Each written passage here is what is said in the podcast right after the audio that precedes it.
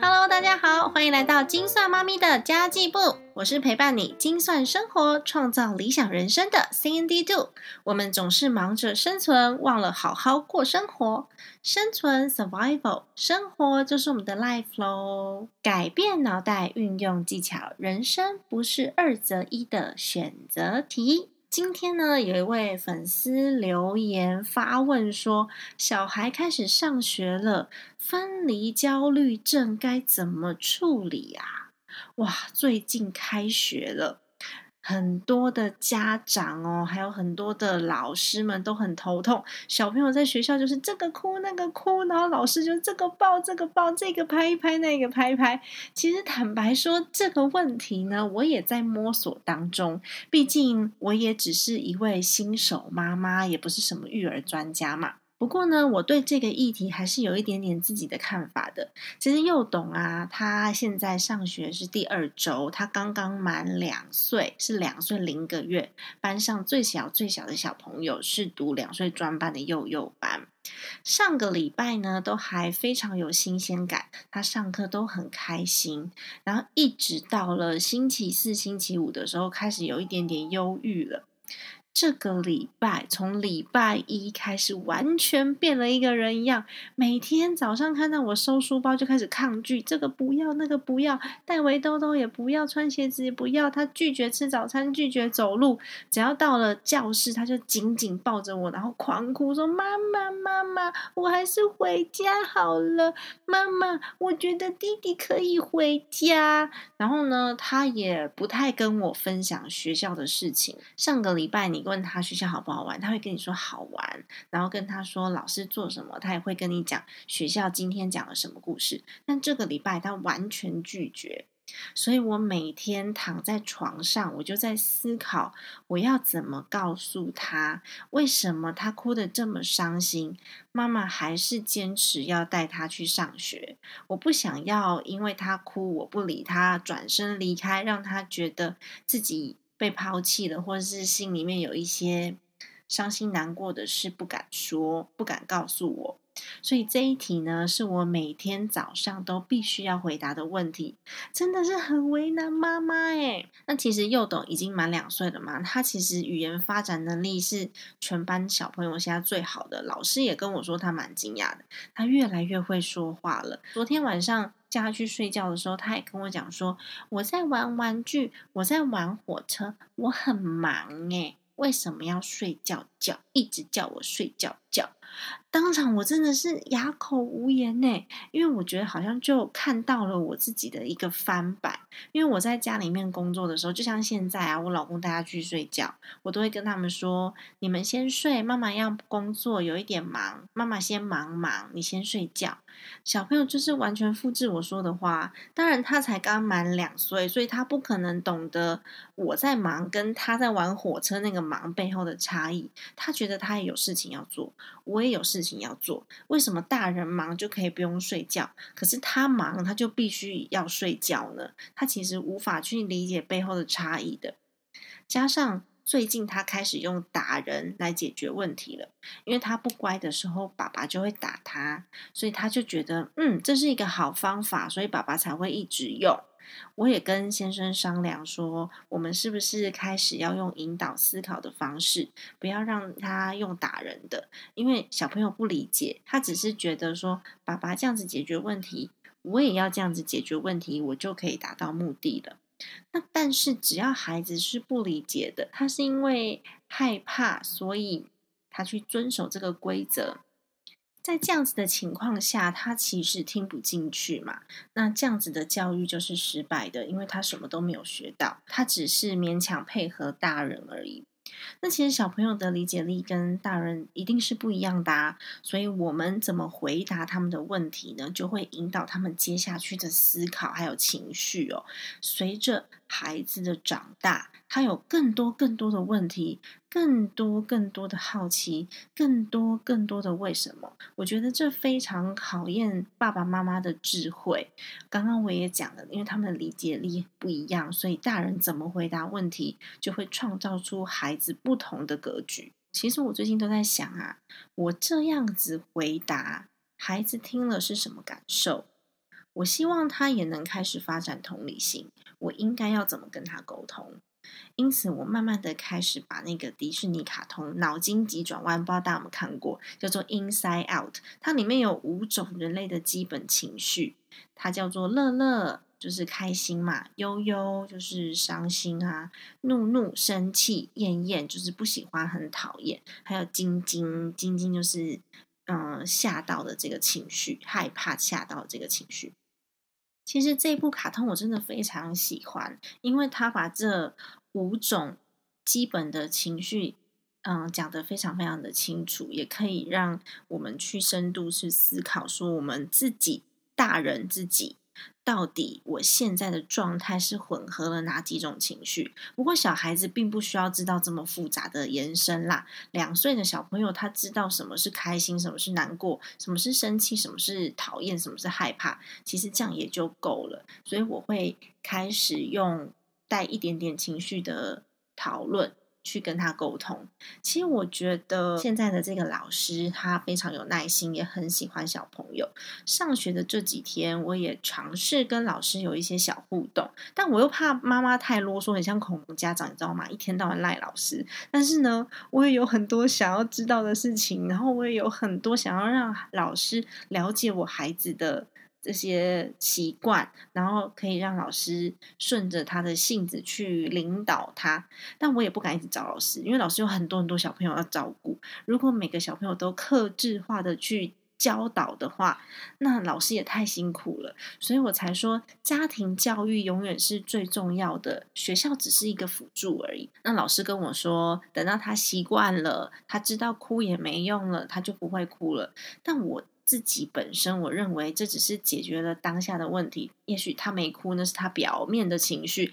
他可能学会的是忍耐跟被迫接受，但他不一定是开心或是认同。这其实不是我要的结果。有很多妈咪可能会说：“嗯，你以为你长大了呀？长大就是要上学啊，或是爸爸妈妈要上班，没有人可以照顾你，所以你要上学。”那孩子的心里面，他们真正想要的是父母亲的陪伴。如果我给他的答案让他觉得他是被抛弃、被丢在学校，他心里就会很没有安全感。或是有一些家长的说法，可能是给他一个期待。我自己也用过这样子的方法，后来我觉得这方法不好。这个期待就是，比如说再过三天就放假了，我们就可以去哪里玩喽？像我就跟他讲说，我们就可以去露营喽。我自己也是用过这一招，然后一下我就后悔了，因为我讲出这句话的当下，我发现我是让他期待一个未来会发生的事情，所以让他现在要忍耐。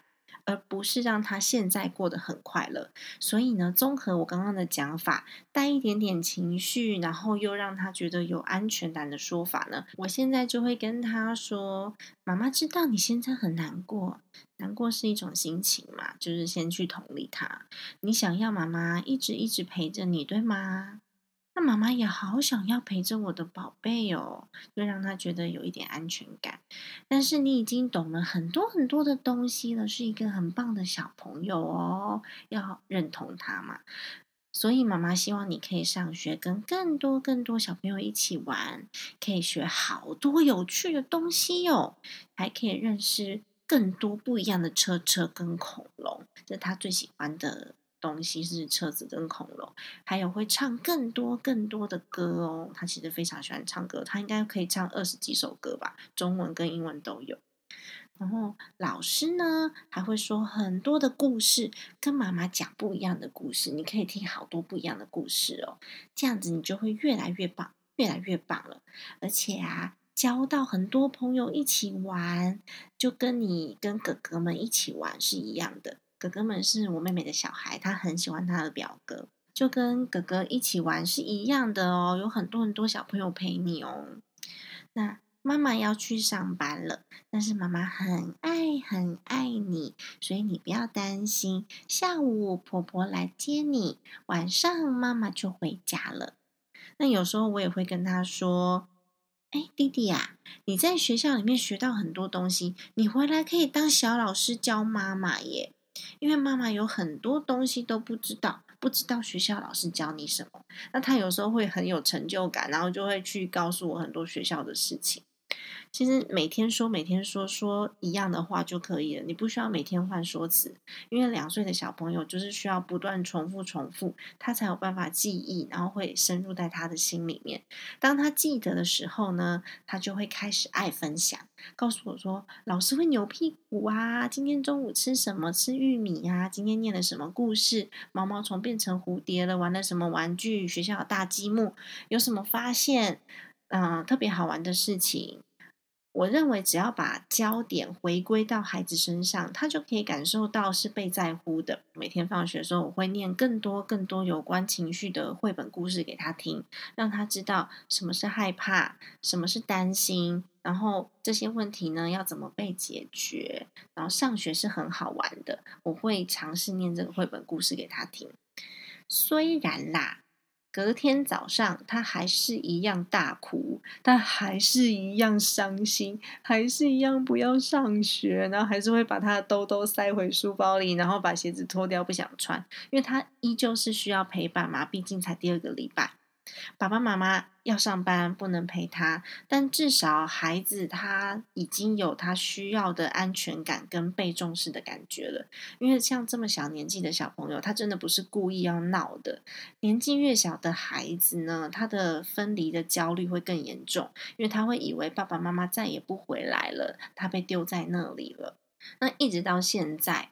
其实也才星期三吧，然后老师说他现在只要看到妈妈离开，大概两分钟，他的眼泪就停住，然后开始玩玩具。所以他其实就是在妈妈在的时候，他想要跟我撒撒娇而已。虽然嗯这么说是有一点抽象，但是我觉得。大人对小朋友传达的每一句话，对小朋友来说都具有特别特别的意义。他们会有跟我们不同的解读，因为他们的理解的范围比较窄嘛，没有像大人这么复杂。所以我常常会思考，我讲的每一句话，孩子会怎么想？那他听完我讲这些话，他会是什么样的心情？会让他想到什么？因为其实这很好去猜测，因为小朋友的知识范围就这么广，他会想到什么？其实我们在平常的观察当中，还有跟他的沟通当中，就可以了解到，那他会怎么去思考？我觉得这个对我来说是蛮大的帮助，因为有了孩子之后呢，用这样子的方式沟通，我也会去想想看。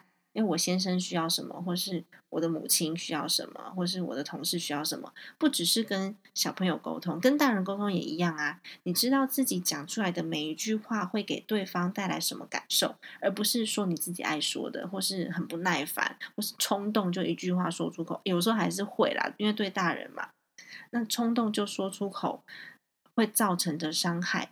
我觉得这个在思考过后都会变得比较少一点，因为你去思考你每一句话对方是什么感受，这就是一种在乎，是一种爱，因为你不想要让对方难受。那再讲一次，我每天早上跟幼董说的话，就大家可以稍微去思考一下，你要怎么跟孩子沟通，让他带着安全感，然后了解自己的情绪，然后快快乐乐的每一天。我都会跟他说。妈妈知道你现在很难过，妈妈想要一直一直陪你哦。妈妈也很想要一直陪着我的宝贝，但是你已经懂好多好多东西了，是一个超棒的小朋友。所以妈妈希望啊，你可以去上学，跟更多小朋友一起玩，可以学好多好多有趣的东西，认识不一样的车车，还有更多的恐龙。还可以唱更多更多好听的歌给妈妈听。老师会说很多故事哦，老师说的故事跟妈妈讲的故事都不一样诶，弟弟可以听更多不一样的故事，这样弟弟就会越来越棒，越来越棒。而且啊，班上有很多很多的同学，你可以交到很多朋友跟你一起玩，就跟你跟哥哥们一起玩是一样的，跟同学玩、跟哥哥玩都一样，很快乐、很开心，对不对？妈妈要去上班了，但是妈妈很爱很爱你哦。你下课的时候呢，婆婆就会来接你去公园玩，然后等妈咪下班，妈咪就会一直一直陪着你哦。那有时候我会跟她说呢，你在学校学到很多东西，你回来可以当小老师教妈妈吗？那你要好好学哦，你才可以回来教妈妈哟。就是以上这么一大段呐，其实在上学的途中，我会一直不断的告诉他，其实我是想要间接告诉我的孩子，上学是很快乐的，每天都是值得期待的，让他每天上课都活在当下。这样子的回答。不会给孩子带来一种被抛弃的感觉，会让他觉得每天都是很开心的。那学校有老师、有同学，可以一起唱歌、一起听故事、一起玩玩具，可以溜滑梯、可以荡秋千，有好多好多事情可以跟同学一起做。我之前有念过一本绘本给他听，他非常的喜欢，叫做《一起吃最好吃》。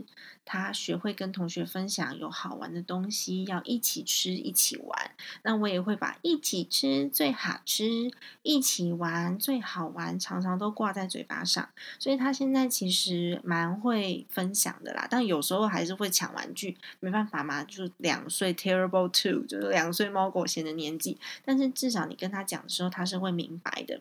所以我认为，家长爸爸妈妈的格局跟爸爸妈妈引导的方式，会决定小朋友日后思考的格局，还有他的心态哦。像我前几天就问他说，老师在学校都带他唱什么歌，做什么事，让他印象最深刻的。结果你知道他跟我说什么吗？我正好就是听到觉得很有趣，我就开了手机把它录起来，然后我现在放给大家听听看哦。是谁扭屁股啊？老师，他的背上会扭，你的扭屁股。哦，老师把手放在背上扭屁股是吗？一直扭屁股，你大个的扭屁股。哦。还有，跳跳床。哦，还有跳跳床是吗？其实我就录了这么一小段，然后他就又跑去调皮了，跑来跑去的。那我觉得，其实这个孩子的声音会让我觉得特别特别的有成就感。那就跟大家分享以上呢，我是怎么样去解决孩子目前刚上学的分离焦虑症的问题喽。会哭其实是必然的。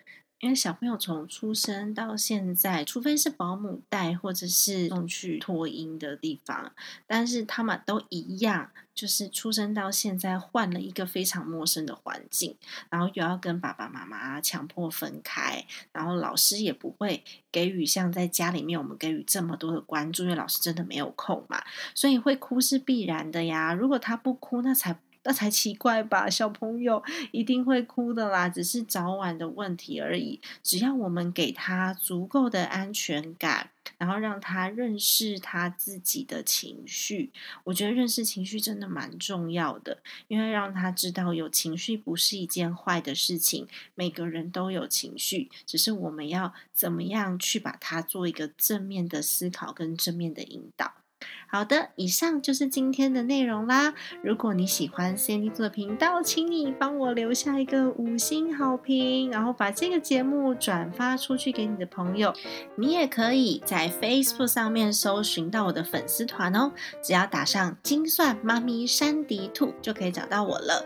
如果你是习惯用 Instagram 的朋友，虽然我的 Instagram 上面还在重新整理，但是你也可以找到我哦，只要打上 Sandy Two Family。S A N D Y 二 F A M I L Y 就可以看到我的 Instagram 了。谢谢你今天的收听，让 Sandy 兔可以在空中陪伴你，透过家庭理财打造幸福的家。我们下一集再见喽，拜拜。